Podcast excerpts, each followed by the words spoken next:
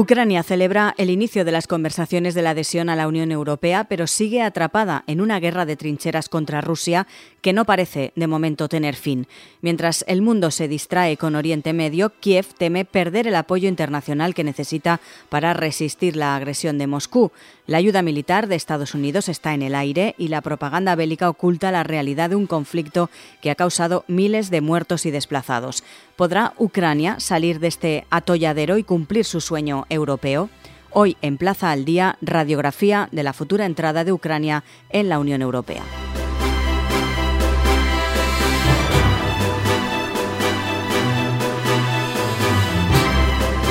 Saludamos a Rafael Ripoll, es director técnico del Instituto de Estudios Europeos de la Universidad Católica de Valencia. Señor Ripoll, muy buenas. Muy buenas. Como estamos diciendo, la Unión Europea ha acordado comenzar las negociaciones con Ucrania para su integración como nuevo miembro de la organización comunitaria, pese a la oposición del primer ministro de Hungría, de Víctor Orbán, eh, que ha eludido sobre todo el otro día votar y se marchó de la sala mm, en la que los 27 dieron esa luz verde a la posible integración de Kiev. Señor Ripoll, sobre Ucrania recaían serias dudas sobre su nivel de calidad democrática. Si no se hubiera producido la invasión, ¿sería candidata a entrar en la Unión Europea o no? Pues hubiera sido mucho más eh, adelante y de forma mucho más progresiva. Eh, en todo caso, la noticia es una noticia positiva para el futuro del continente y en, el caso más particular de la Unión Europea. Pero hemos de ser muy conscientes, efectivamente, de, la situación eh, en la que se encuentra Ucrania y no solo me refiero al conflicto bélico que está soportando, eh, sino al futuro, al pos, eh, al momento, al día después eh, del acabose de este conflicto que esperemos que sea, que sea lo antes posible. A partir de ahí habrá también unas circunstancias complejas y difíciles, posibles carencias democráticas que también pueden predicarse de otros Estados miembros, pero sobre todo la necesidad que antes de que esta negociación fructifique la incorporación y la adhesión definitiva, eh, circunstancias de pacto de estabilidad, deuda pública, circunstancias desde el punto de vista de la, de la migración, circunstancias de adaptación al libre mercado, las ayudas de Estado, etcétera. Toda una serie de circunstancias y de pautas de comportamiento que Ucrania tendrá que interiorizar y hacer propias antes, durante ese periodo de negociación, y en todo caso, por el bien de Ucrania y del resto de la Unión Europea, antes de su definitiva incorporación. Porque ahora, señor Ripoll, una vez ya los 27 han dado luz verde a esa posible integración de, Kiev, mm, ¿cuánto tiempo tiene que pasar? ¿Cuál es el calendario a corto plazo? Pues fíjese, si esta pregunta se la hiciéramos a los dirigentes en Turquía, en muchos países balcánicos, Macedonia del Norte, en Serbia, en Bosnia y Herzegovina, en Albania, países que acabo de visitar, eh, la, la respuesta clamaría en el desierto, ¿no? Porque hay periodos de hasta 10, 12, 6, 7 años, en función de cómo evolucionen lo que usted indicaba, los parámetros democráticos de estabilidad política e institucional en estos Estados miembros. La apertura de la negociación es una buena noticia, pero no es una condición suficiente ni un dato relevante a efectos de una incorporación inmediata. Eh, máxime en las circunstancias en que se encuentra Ucrania. Estos otros países, la mayoría balcánicos, llevan ah, años eh, negociando con la Unión Europea y a pesar o, afortunadamente, eh, si bien no, no, están sufriendo ni están amenazados en principio de un conflicto bélico, eh, el proceso de negociación es, bueno, determinado, está determinado porque aquellas circunstancias a las que antes me refería vayan realmente concretándose. estos países, Albania, eh, Bosnia, Herzegovina, como digo, eh, no terminan finalmente de completar esas garantías eh, de estabilidad democrática y de cumplimiento del Estado de Derecho en la medida que la Unión los requiere y por lo tanto esos periodos, esos plazos de negociación se van dilatando en el tiempo. Esto podría o no ocurrir con Ucrania. Y esos países que usted nombra, que están en cola esperando a ser miembros, que deben de estar sorprendidos o por el contrario puede acelerar su incorporación o no?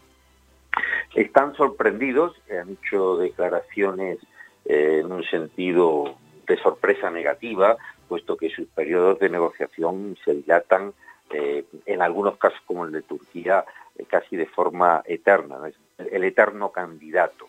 No obstante, ellos están, por otra parte, eh, desde el punto de vista de la praxis política, lógicamente intentando que esta negociación express con eh, Ucrania, país candidato a apertura de la negociación en prácticamente unos meses, suponga el espaldarazo definitivo que ellos reclaman y que ellos requieren para su integración en la Unión Europea.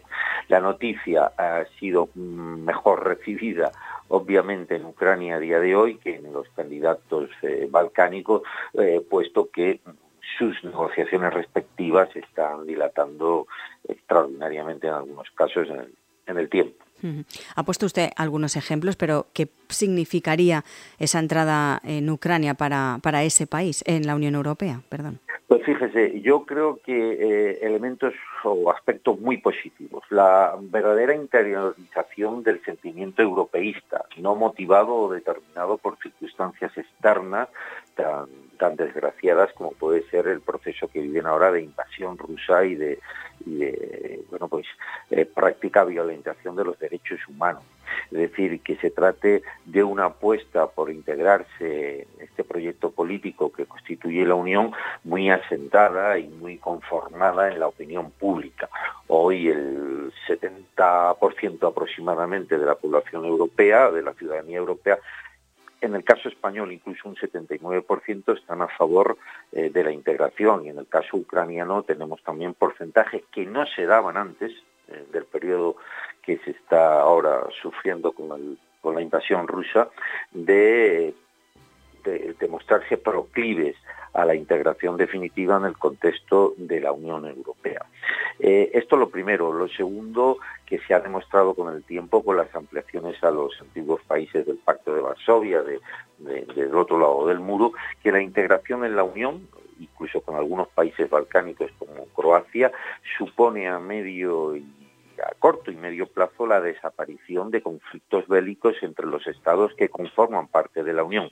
Sigue habiendo conflictos eh, en el contexto del continente, del viejo continente europeo, pero nunca más eh, entre aquellos estados que conforman parte de la Unión. Por lo tanto, la estabilidad política, la estabilidad democrática, la libertad y la garantía de los derechos humanos se extiende con la extensión, con la ampliación de la Unión, y esto lo demuestra la historia.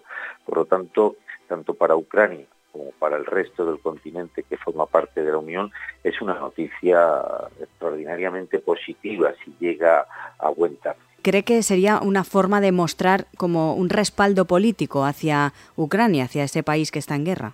Absolutamente. Yo creo que la, un porcentaje elevado de la negociación, de que el proceso con respecto a Ucrania se haya acelerado de esta manera, en apenas unos meses la condición de, de candidato y poco después la apertura de negociaciones es un gesto político, un respaldo institucional y político del conjunto de los 27 y de, y de la sociedad y de la ciudadanía europea en general. Eh, no cabe la menor duda.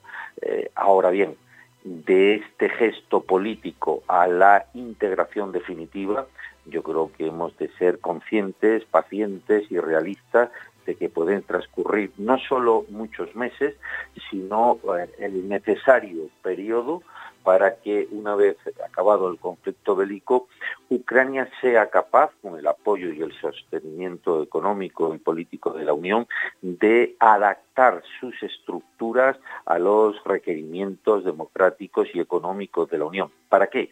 Para que precisamente a medio plazo eh, la ciudadanía ucraniana no acuse o no impute a la futura integración en la Unión ese periodo de transición hacia una, una economía de libre mercado eh, que va a suponer quizás determinadas situaciones de malestar social y económico en un periodo de transición. Eso sería muy perjudicial que ocurriera estando ya Ucrania dentro de la Unión, tanto para el pueblo y la, y el, para el propio país candidato Ucrania como para el resto de la Unión. Por lo tanto, Eh, el gesto político es absolutamente merecido bajo mi punto de vista. El respaldo eh, lo requiere Ucrania y en tanto que parte de nuestro continente debe darse, y así ha sido, pero hemos de ser conscientes que por el bien de Ucrania y del resto de la Unión eh, atravesaremos, nos planteamos de momento un periodo de negociación que no puede ser de semanas o meses. Desde su punto de vista, señor Ripoy, ¿qué papel ha jugado en todo, en todo este asunto el presidente ucraniano Volodymyr Zelensky? Bueno, pues un papel relevante, esto es indudable. Ha sabido sensibilizar a la sociedad europea en general, a las instituciones de la Unión y al resto del, planeta prácticamente, eh, salvo donde en algunos... Eh, ámbitos geográficos donde otros países contrarios a la integración de Ucrania en la Unión pues tienen eh, bueno un ámbito de influencia significativo. Eh, entendemos que haber conseguido de las instituciones europeas algo tan relevante como este proceso express de condición de candidato y negociación, así como que por primera vez la Unión Europea admitiera que de su propio presupuesto se adquiriera material bélico para ponerlo al servicio de, un Estado, en este caso del Estado ucraniano. Estos son hitos históricos y el presidente Zelensky obviamente los ha liderado y los ha, eh, bueno, perseguido con una constancia y una, eh, bueno, pues una eh, venencia casi, casi de libre. Por tanto, si yo creemos todos que de alguna forma es muy imputable al pueblo ucraniano y al liderazgo político que hasta el momento está teniendo. Eh, de hecho, e, es un, es un conflicto que está haciendo ver a los ciudadanos europeos en general la necesidad que tenemos de abordar nuestra propia defensa ese periodo de bonanza en el que el reclamo a los Estados Unidos de América eh, de la protección de, las democracias, de las jóvenes democracias europeas que renacen después de la Segunda Guerra Mundial, es un periodo ya del pasado. Hemos de ser conscientes, protagonistas y comprometidos con nuestra propia defensa, independientemente de nuestra participación en alianzas como la como la conocida como la OTAN. Esto pasa porque Ucrania sea un país democrático, un país estable con una eh, economía de mercado y que apoyemos esta integración, eh, bueno, porque justo Ucrania es un país fronterizo con eh, zonas de influencia no siempre proclives al fortalecimiento democrático del conjunto del continente.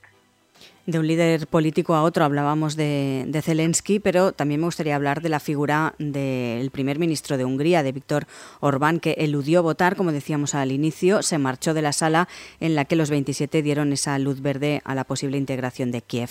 Eh, ¿Qué papel ha jugado en este caso eh, Orbán? Bueno, pues ya hemos visto que el papel ha sido el apartarse de la mayoría, de la opinión generalizada, no ya solo de los gobiernos de los 26 en este caso, sino también, como lo indicaba antes, de la ciudadanía europea. Eh, los gobiernos son gobiernos de transición porque Hungría es un país democrático y por lo tanto mm, podría haber otra opinión, otro criterio gubernamental eh, en este mismo gobierno en el que eh, dentro de un tiempo eh, ante las urnas y consiga la legitimidad democrática de la sociedad ucraniana, eh, húngara. Lo que en todo caso es un hecho es que la sociedad también la húngara en su conjunto es proclive al apoyo financiero y político que se está dando al pueblo ucraniano vejado y sometido a un conflicto de parte eh, por la invasión rusa. Que eh, la actitud de el primer ministro de uno de los 27 Estados miembros es una actitud legítima, pero en todo caso eh, no correspondida o no alineada con la opinión pública eh, manifestada y con el apoyo institucional y gubernamental del resto de los 26 del resto de los Estados miembros. De hecho, se quedó solo, fue el único que, que no quiso votar, ni a favor ni en contra. Ya, efectivamente, pero eh, insisto en los sitios históricos de este respaldo, en esta aceptación de las condiciones de Ucrania eh, para la apertura de la negociación y esto supone un respaldo político histórico. No se ha hecho lo mismo prácticamente con ningún otro Estado de los que se han ido incorporando a la Unión en las últimas décadas y el hecho de que incluso se tomara la decisión eh, que si cabe podríamos regular el adjetivo de histórica de adquirir material beligerante, de, material eh, bélico eh, para formar parte o para incidir en un conflicto, en este caso tras la invasión de Rusia a Ucrania. Esto eh, supone una decisión que requiere de un consenso, un consenso absoluto, de un apoyo de la ciudadanía y de que ese consenso del que hablamos sea eh, respaldado por prácticamente la totalidad de las corrientes y familias ideológicas representadas en los 27 y en el propio Parlamento Europeo. Así que estamos hablando de una actitud, eh, bueno, pues que eh, legítima, insisto, es un primer ministro legítimo en una sociedad democrática como la como la húngara, pero aislada al menos en este caso. Como decía usted, este hito pues, supone un poco cierto alivio ¿no? para los ucranianos, pero también surgen dudas entre los ciudadanos de Ucrania, sobre todo por lo que usted decía, esa continuidad de la ayuda militar y financiera que constituye hoy por hoy una gran preocupación para los ucranianos que están decididos a seguir luchando contra Rusia. Sí, yo diría que al contrario de lo que Occidente eh, ha mostrado, la cara que ha mostrado en otros conflictos en el continente y fuera del continente, la continuidad, la laboriosidad, sostenimiento en el tiempo del apoyo político, institucional y financiero del conjunto de la Unión de los 27 Estados miembros se está manteniendo. Es cierto que el apoyo logístico eh, y armamentístico procedente de otras partes del mundo pues eh, se ha visto amenazado o, de alguna forma congelado por la reaparición de otros conflictos, en concreto en Oriente Próximo, pero en lo que y por lo tanto esto genera dudas incertidumbre en la continuidad del apoyo y de la ayuda. Pero eh, podemos decir o podemos eh, contrastar con satisfacción que en el conjunto de los 27, en su ciudadanía, en las manifestaciones del reciente Consejo Europeo que acaba de tener, lugar este jueves y este viernes, en la aprobación del último paquete de sanciones este mismo jueves o viernes, en la perseverancia, la continuidad, del apoyo político, financiero y económico a Ucrania por parte de los 27 se mantiene. En cuanto al conflicto, señor Ripoll, eh, ¿en qué posición se, se queda Rusia? ¿Cambiará algo respecto al conflicto o no? la, por, la, por la apertura de negociaciones. Exacto pues eh, para Rusia sí supone un problema, pero en sentido negativo. Es decir, que un país eh, como Ucrania, fronterizo con Rusia en cientos de kilómetros, en el que aspiran a tener una influencia cultural, económica, social, se integre en un espacio relativamente corto de tiempo en el conjunto de los 27, es una mala noticia para el actual gobierno ruso. Entienden y saben que a partir de ese momento el apoyo no es ya a un país tercero, sino que cualquier conflicto con la Unión es un conflicto con los 27 a todos los efectos. Por lo tanto, eh, yo, yo entiendo eh, que también son conocedores en el gobierno ruso de que estos procesos no eh, terminan, empezan este jueves, viernes en la aprobación del Consejo de la apertura de las negociaciones y terminan la semana que viene. Y, desgraciadamente tienen por delante un periodo estratégico donde tomar sus decisiones. Pero en cualquier caso, lo que nos tiene que llamar la atención es que para cualquier Estado en el mundo sea una mala noticia el apoyo a una sociedad que quiere avanzar en su democratización y en la garantía de los derechos humanos y libertades y que a esos efectos opta por, como han hecho los países nórdicos últimamente, formar parte de eh, eh, procesos de integración donde precisamente la democratización y la garantía del Estado de Derecho es una condición sine qua non. Porque, por último, una duda importante, si un país está en guerra con otro, eh, ¿puede entrar en la Unión Europea o esto eh, lo dificulta más? Bueno, esto desde luego lo dificulta a todos los efectos. Lo dificulta porque eh, un país que está sufriendo este deterioro humano, social, económico, en todos los sentidos, va a requerir de un periodo de transición suficientemente amplio y auspiciado económica y financieramente para poder hacer frente a esta negociación y a integrarse en, la propia Unión. Pero bueno, tenemos ejemplos como los de la Segunda Guerra Mundial en los que pudimos incorporar, se pudieron incorporar estados que habían pasado por un deterioro eh, casi semejante o incluso peor en algunos casos eh, tras ese periodo, esa segunda conflagración mundial. Así que va a primar la voluntad política y tanto del pueblo ucraniano como del resto de, gobiernos y de la ciudadanía europea a efectos de acelerar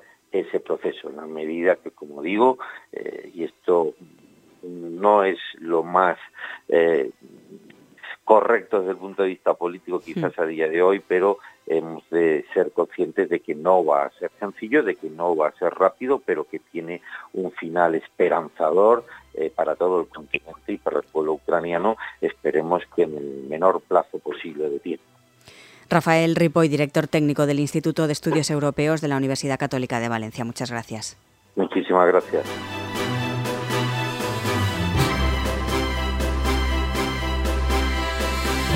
Plaza al Día es el daily de todas las cabeceras del Grupo Plaza. Lo pueden escuchar también a través de las principales plataformas de podcast a las que pueden suscribirse y enviarnos sus comentarios. Además, también les animamos a entrar en plazaldía.es. Pueden encontrar allí todos nuestros contenidos y realizar cualquier suscripción.